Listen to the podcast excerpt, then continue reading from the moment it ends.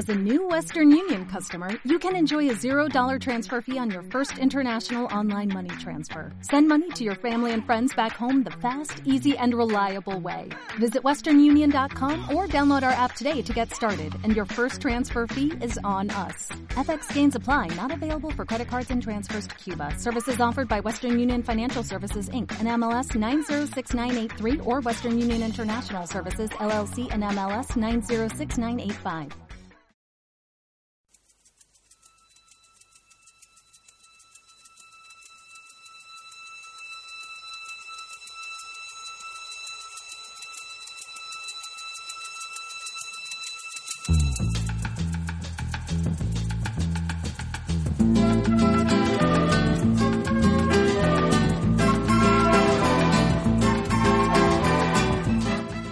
Hola a todas y a todos, bienvenidos a Red Refugio, un programa sobre la realidad migratoria en Andalucía, donde encontrarás información sobre la actualidad de las personas refugiadas y solicitantes de asilo, así como de aquellas personas que intentan llegar a Europa por la frontera sur.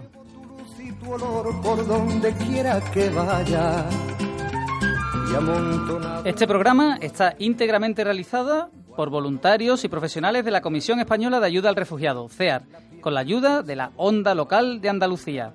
Hoy lo vamos a dedicar a algo que nos toca muy de cerca, los refugiados, la migración y la era de la posverdad.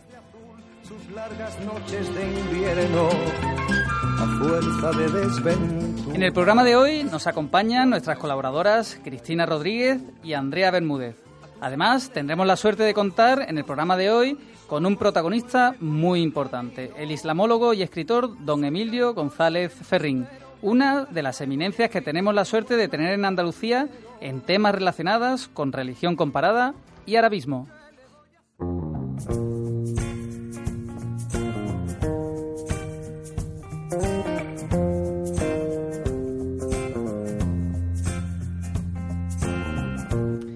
Pero empecemos por una de nuestras secciones favoritas, palabras.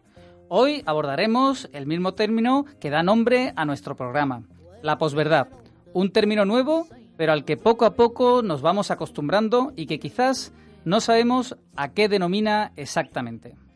La posverdad o mentira emotiva es un neologismo que describe la distorsión deliberada de una realidad con el fin de crear y modelar la opinión pública e influir en las actitudes sociales. Con esta práctica, los hechos objetivos se pierden en el mensaje y tienen menos influencia que las apelaciones a las emociones y a las creencias personales. En cultura política se denomina política de la posverdad aquella en la que el debate se enmarca en continuas apelaciones a emociones, desconectándose el mensaje de los verdaderos detalles de la política pública, por la reiterada afirmación de puntos de discusión en los cuales los hechos son ignorados. La posverdad difiere de la tradicional disputa y falsificación de la verdad, dándole una importancia secundaria. En resumen, la idea es la siguiente. Con esta práctica, el que algo aparente, aparente sea verdad es más importante que la propia verdad. Para algunos autores, la posverdad es sencillamente mentira o falsedad estafas encubiertas bajo un término políticamente correcto, la posverdad, que oculta la tradicional propaganda política y el eufemismo de las relaciones públicas y la comunicación estratégica como instrumentos de manipulación y propaganda.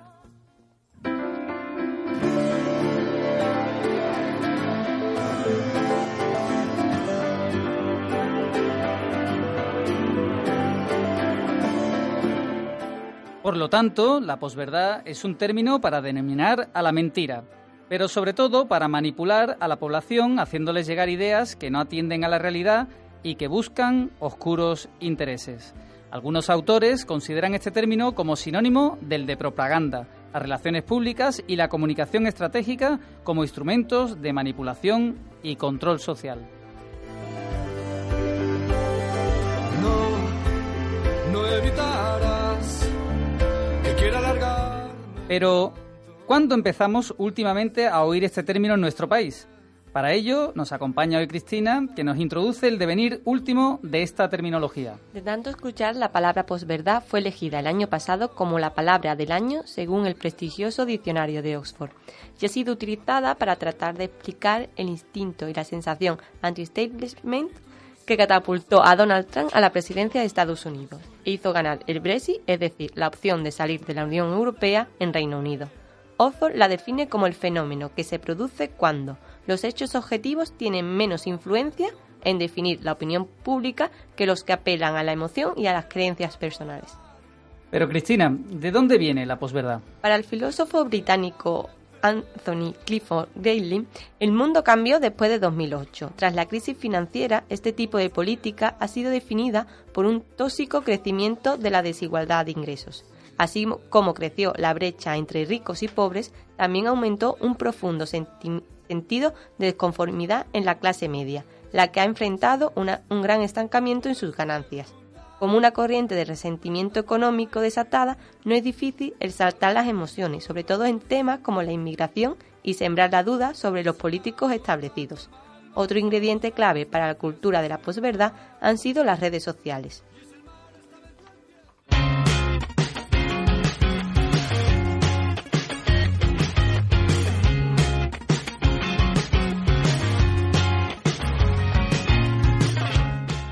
Y todos estos ingredientes han dado como resultado la aparición cada vez más frecuente de bulos o noticias falsas que nos llegan a todos. Pero, ¿cuáles son las más comunes, por ejemplo, en España, Andrea? Pues aunque la lista podría ser infinita, hoy hemos traído algunos de los bulos relacionados con la inmigración que más habitualmente circulan por redes sociales como Facebook. Como verá José Carlos, poco de verdad existe detrás de estas afirmaciones que todos hemos visto, leído u oído alguna vez. Por ejemplo, la existencia de una alerta sanitaria y el contagio de VIH o tuberculosis de inmigrantes a policía. No obstante, la Policía Nacional nos ha confirmado que no ha habido ningún contagio ni por VIH ni por tuberculosis detectado. Tampoco hay ninguna alerta sanitaria, según insiste el Ministerio de Sanidad. Lo único que ha sucedido ha sido un contagio de sarna en Madrid. Como ves, ni VIH ni tuberculosis. Otro bulo sería que los refugiados sirios han rechazado un piso porque no tenía ascensor. No obstante, ningún refugiado sirio ha rechazado un piso asignado de manera gratuita en Alicante, sino que fue la Cruz Roja de esta localidad eh, la que rechazó el piso, puesto que no cumplía con los requisitos para la homologación al no ser accesible para personas con discapacidad. Además, esta se trata de una noticia de 2015. Por cierto, recuperar noticias del pasado como actuales es otra forma de manipular. Existen además pegatinas que dicen haber puesto inmigrantes por todas las calles de las ciudades españolas que dicen que nosotros llegamos en patera pero vosotros largaréis de aquí nadando. No obstante, estas pegatinas se pusieron tan solo en algunas localidades españolas en 2007 y fueron eh, vendidas por Democracia Nacional en su página web. Es un bulo que vuelve de manera reiterada cada cierto tiempo.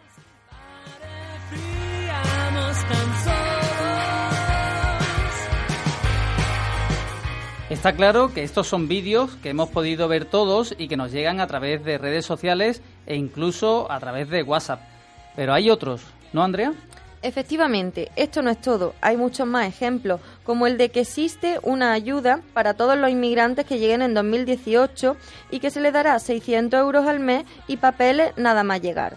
No obstante, esta afirmación es efectivamente incierta, pero se ha convertido en un eslogan fruto de la desinformación que vuelve de forma recurrente cada año actualizándose de fecha.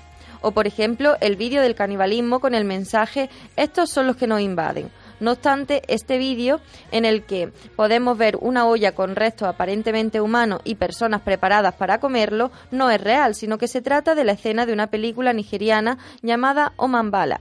Por tanto, son efectos especiales.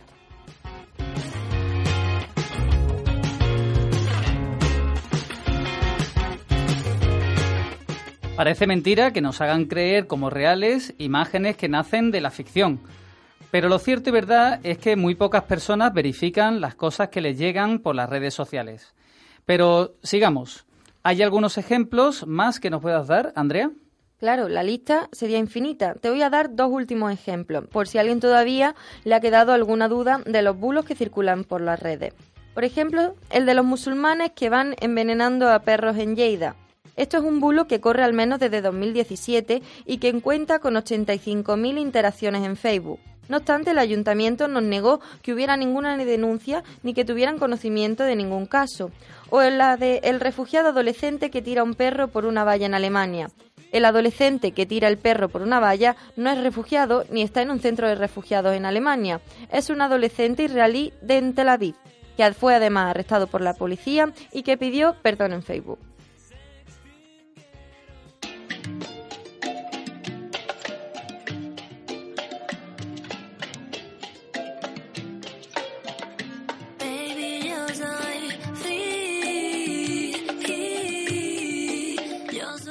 Como vemos, multitud de ejemplos de falsedades que nos intentan hacer pasar por verdad. Aunque nos parezca increíble, a todos nos han llegado algunas de estas manipulaciones a través de nuestras propias redes. Pero no solo son vídeos los que nos llegan. La Asociación por Derechos Humanos de Andalucía ha denunciado la manipulación política y mediática sobre el asunto migratorio en Andalucía y desmiente, con datos, que España esté viviendo una crisis descontrolada con invasiones imparables o supuestos efectos llamada. Vamos a destacar las cinco mentiras que destaca esta organización. Pues sí, la Asociación Pro Derechos Humanos enumera hasta cinco mentiras alrededor del tema de la migración. La primera es que estamos viviendo este año una llegada a Europa de inmigrantes por vía irregular sin precedentes, algo que es falso. Todo lo contrario, el año 2008 sigue la tendencia de reducción drástica de llegadas a través del Mediterráneo de los últimos años, según datos de la Organización Internacional de las Migraciones, desde el punto de inflexión de llegadas en 2015, en lo que llevamos de 2018 apenas rebasan las 70.000. Haciendo una proyección al final de año, llegaríamos alrededor de 100.000 entradas, lo que presenta un descenso del 90% respecto a 2015.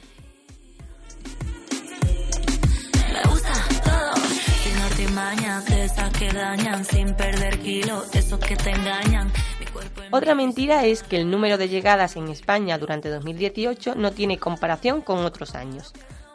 Es falso, porque aunque efectivamente las entradas por vía irregular por la frontera sur española en 2018 han superado un aumento reseñable respecto a años inmediatamente anteriores, todavía estamos lejos de las 41.000 del año 2016 la tercera mentira es que decenas de millones de personas subsaharianas están esperando la oportunidad de entrar e instalarse en España.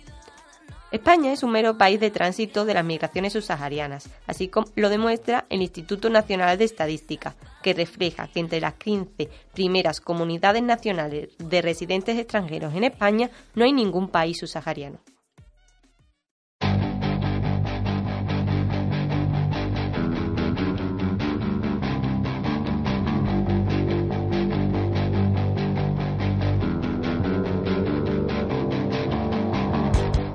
De hecho, en lo que llevamos de año, solo han entrado alrededor de 23.000 personas en Andalucía, lo que supone una grada pequeña de un estadio. Pero tenemos más mentiras, ¿verdad, Cristina? Pues sí, la Asociación Pro Derechos Humanos anuncia al menos dos mentiras más que circulan comúnmente por la red. Una de ellas es que existe un grave efecto llamada tras la última decisión del, del nuevo gobierno español en materia migratoria que se relaciona directamente con el aumento de entradas irregulares en España el presente año. Falso. En 2017 ya se vivió un aumento significativo, relacionado con múltiples factores como el cierre de vías del Mediterráneo Oriental y Occidental, el deterioro de la situación en Libia y la utilización política de Marruecos de su papel de gendarme fronterizo de Europa.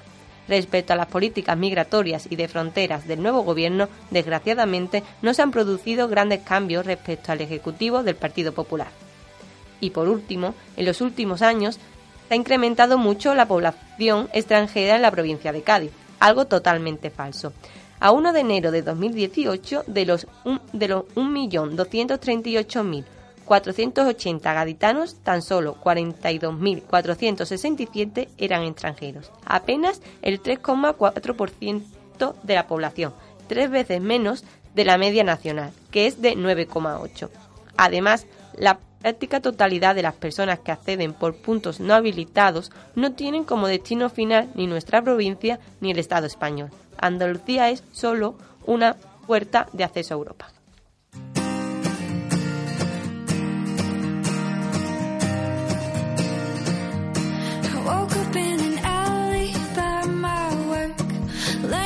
Gracias, Cristina. Cambiemos de tercio para explicar una nueva campaña que está haciendo este verano la Comisión Española de Ayuda al Refugiado, CEAR, bajo el lema El otro sonido del mar. ¿De qué se trata, Andrea? La Comisión Española de Ayuda al Refugiado ha sacado una campaña para este verano a fin de concienciar sobre el drama que supone que miles de personas se vean obligadas a arriesgar sus vidas en trayectos peligrosísimos para llegar a Europa. Bajo la premisa de la campaña El otro sonido del mar, una iniciativa de CEAR con el apoyo de la agencia publicitaria Ogilvy y Twitter España intenta ponernos en la piel de las personas refugiadas e inmigrantes que se ven obligadas a atravesar el mar. Se trata concretamente de unas caracolas sonoras desarrolladas por Artimer Innova que podrán encontrarse en varias playas españolas y que cuentan con un dispositivo automático de audio para que al colocarla en el oído no se oiga el relajante sonido de las olas, sino las historias de quienes cruzaron el mar en busca de un lugar seguro, contadas por los propios supervivientes. Estos testimonios se pueden escuchar en Twitter en forma de hilo sonoro con el hashtag El otro sonido del mar. Esta campaña ya se ha puesto en marcha de manera directa en las playas de Barcelona y Valencia y esperamos que próximamente pueda estar presente en Andalucía. En ellas podréis encontrar testimonios como este.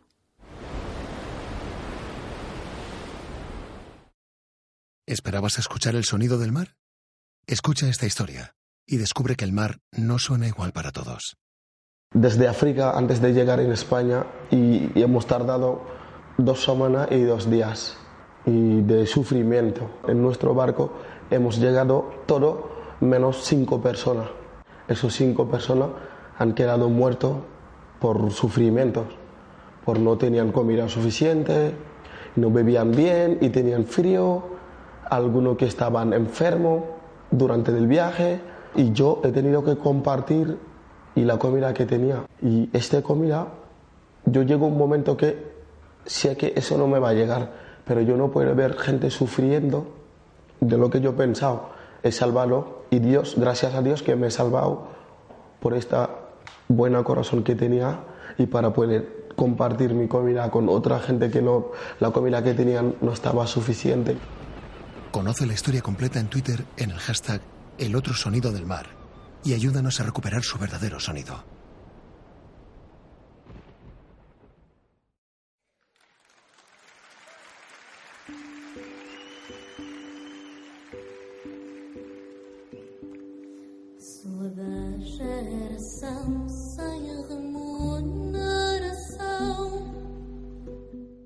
A la mayoría nos gusta oír el mar, pero por desgracia el mar no suena igual para todos. Para muchas personas suena incertidumbre, sufrimiento, dolor e incluso muerte.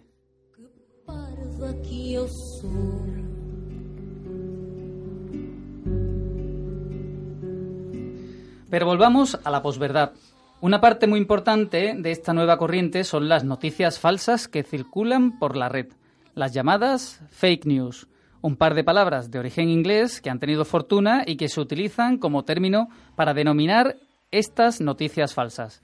Pero veamos qué son exactamente las fake news. Efectivamente, las fake news son un producto pseudoperiodístico difundido a través de portales de noticias, prensa escrita, radio, televisión y redes sociales, cuyo objetivo es la desinformación deliberada o el engaño. Se emiten con la intención de inducir a error, manipular decisiones personales, desprestigiar o enaltecer a una institución, entidad o persona, u obtener ganancia económica o rédito político. Tiene relación con la propaganda y la posverdad. Las fake news, al presentar hechos falsos como si fueran reales, son consideradas una, una amenaza a la credibilidad de los medios serios y los periodistas profesionales.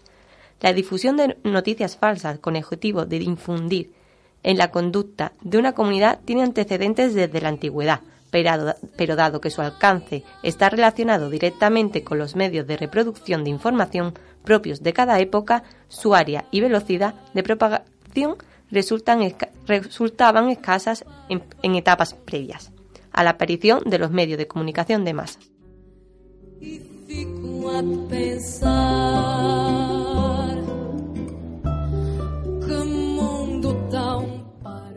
Para ahondar en este tema, tenemos al otro lado de la línea telefónica a don Emilio González Ferrín, islamólogo y profesor de filología árabe de la Universidad de Sevilla. Es además autor de los libros Historia General de Al-Ándalus y el último y controvertido Cuando fuimos árabes. También es autor de novelas como Las bicicletas son para el Cairo. ¿Qué tal, Emilio? Gracias por estar hoy con nosotros. ¿Qué hay? Muy buenas tardes, encantado. Pues nada, eh, Emilio, queríamos empezar preguntándote mm, sobre, bueno, sobre, ya que eres especialista en el mundo árabe musulmán, ¿cuáles son los mitos eh, más frecuentes que rodean quizás a estos dos grupos de personas? Eh, pues yo creo que cuando estabais hablando y seguimos ahora de los fake news, yo creo que uno de los procesos más consolidados de fake news es precisamente la imagen que se tiene sobre los musulmanes, porque se ha creado un bloque y yo creo que gran parte de todo ese sistema de propaganda consistía en crear un bloque, un bloque ajeno a, nosotros, un bloque absolutamente obsesionado con una religiosización de la sociedad que no tiene nada que ver con la nuestra, un bloque que basa todas sus tradiciones en un sistema de violencia arraigada en unos textos que la gente ni conoce ni ha encontrado, pero lo da como por supuesto en los corrillos de barrio. Por lo tanto, yo creo que es el gran, eh, el gran epítome de las fake news eh, elevadas a, la categoría de propaganda universal. Muy bien, y aparte, bueno, de toda esa desinformación que hay con los grupos como árabes y musulmanes y cómo se mezclan, eh, sobre todo, bueno, nosotros que tenemos a diferentes grupos de refugiados en, en Andalucía, que algunos son drusos y que ni siquiera son musulmanes, aunque provengan de Siria. Claro, el, mosaico religioso del Mediterráneo y social ha sido siempre muy colorido. De hecho, yo diría que en gran medida lo que el Mediterráneo ha aportado al mundo, ese mosaico de raíces y, de diversas formas de entender la religión, la sociedad, los idiomas, etcétera. Pero nosotros vamos tendiendo con el tiempo a crear una decantación entre el Islam y el resto, ¿no? Lo cierto es que Oriente Medio está llena de cristianos en árabe, está llena de judíos, no ya solamente por la existencia del Estado de Israel, sino que siempre ha habido judíos en todos los eh, sitios mayoritariamente musulmanes, y la realidad mediterránea ha sido siempre la convivencia. Ajá. Bueno, estamos abordando hoy el fenómeno de las fake news, sobre todo porque bueno, se ha hecho muy patente, sobre todo a raíz de las redes sociales y de las últimas elecciones, en, quizá en el mundo eh, occidental. Pero, ¿cuál dirías tú que son los antecedentes, quizá en literatura, de todas las fake news? Bueno, yo es que yo doy clase de literatura árabe y estudiamos la literatura prácticamente como una fake news, es decir, cuando surge el sentido de recoger la historia, de alguna forma, de un modo alternativo surge la literatura como una posibilidad diferente, una posibilidad subjetiva. Cuando uno lee, qué sé yo, la Ilíada y plantea cómo resulta que Grecia invadió la costa hoy día turca simplemente porque respondía a, unos requerimientos de una venganza personal porque habían raptado a Elena, uno se da cuenta de que está haciendo una especie de narración retrospectiva mentirosa para hacer ver que lo que eh, es una mera invasión o una mera, un mero control de rutas comerciales tiene una razón literaria, ¿no? Por lo tanto, yo diría que el propio Éxodo, eh, esa justificación a posteriori de por qué hemos echado a toda esta gente a lo largo de todo este camino que hemos hecho, yo creo que la literatura surge precisamente como, eh, digamos, una especie de comisariado político futuro de las comunidades a las que vamos aculturando, ¿no? Ajá. Y em, bueno, también la emigración se ha convertido en los últimos eh, momentos pues en un arma arrojadiza de toda la política, yo creo que a nivel europeo. Pero ¿hay antecedentes de esto? ¿Se ha utilizado a la emigración como, como algo? ¿Hay rastros en literatura sobre la emigración como esa arma política, Emilio? Eh, de hecho, yo creo que hay tantos rastros y tan antiguos que lo que sorprende es que hoy día la gente no comprenda el primitivismo de hablar de la emigración como arma política cuando empezaban las primeras tragedias griegas, los, los persas eran los malos que habían venido porque resulta que estaban aquí no porque querían trabajar, sino porque nos estaban invadiendo. Hay una permanente transposición de términos y la gente que históricamente se ha ido moviendo siempre por necesidades personales, se ha entendido siempre y se ha leído a posteriori como necesidades tácticas, como si hubiera una razón de Estado detrás. ¿no? Yo creo que esa es una de las grandes mentiras a lo largo de la historia. Eh, los grandes historiadores saben y estudian que a lo largo de todo el tiempo ha habido tres cosas que hemos estado haciendo sistemáticamente los seres humanos.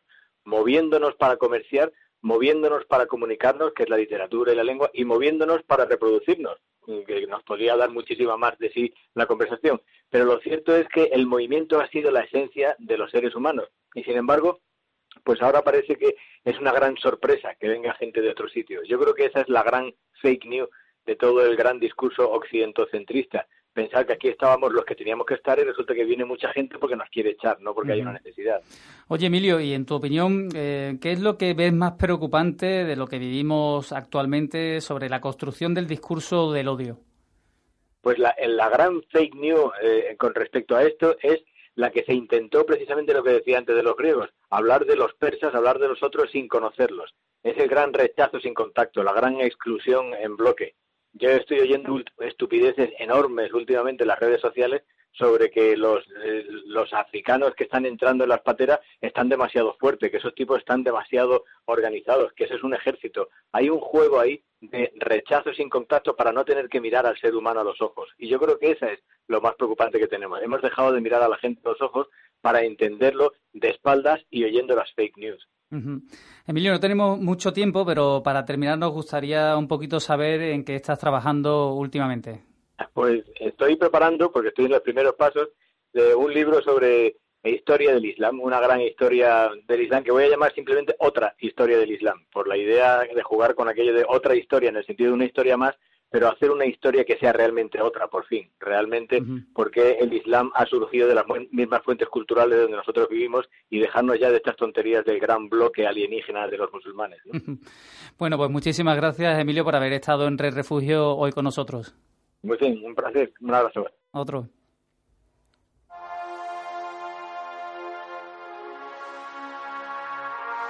Freedom, item, meet him. Where's your freedom?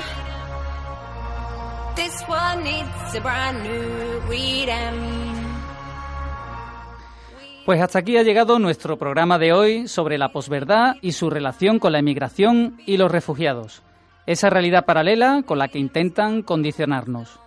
Hoy nos marchamos con una canción del artista Mia, de título Borders, que nos habla de la nueva libertad y que el mundo que el mundo necesita y del cuidado que tenemos que tener con los smartphones.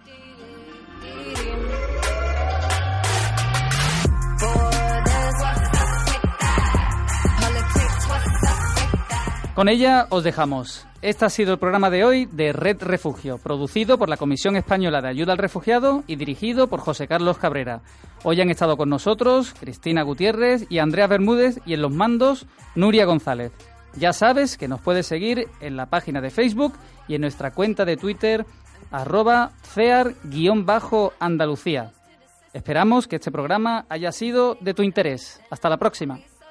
To kick them. This is no southeast and western. Yeah, guns doors to the system. Yeah, fuck them when we say we're not with them. We're solid and we don't need to kick them.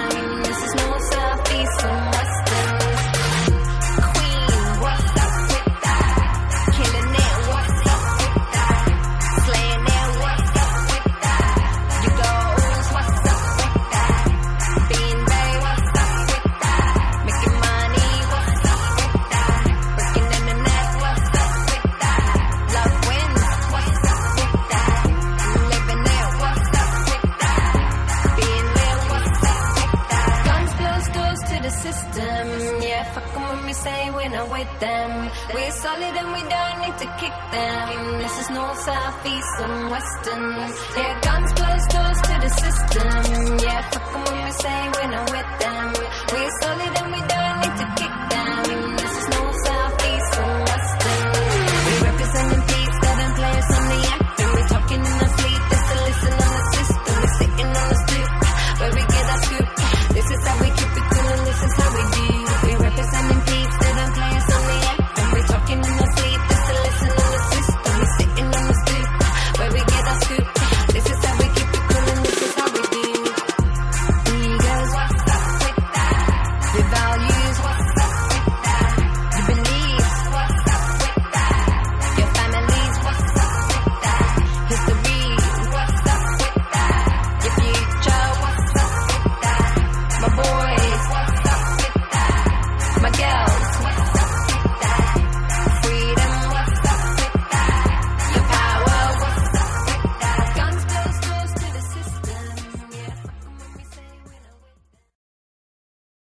más potencia tu primavera con The Home Depot.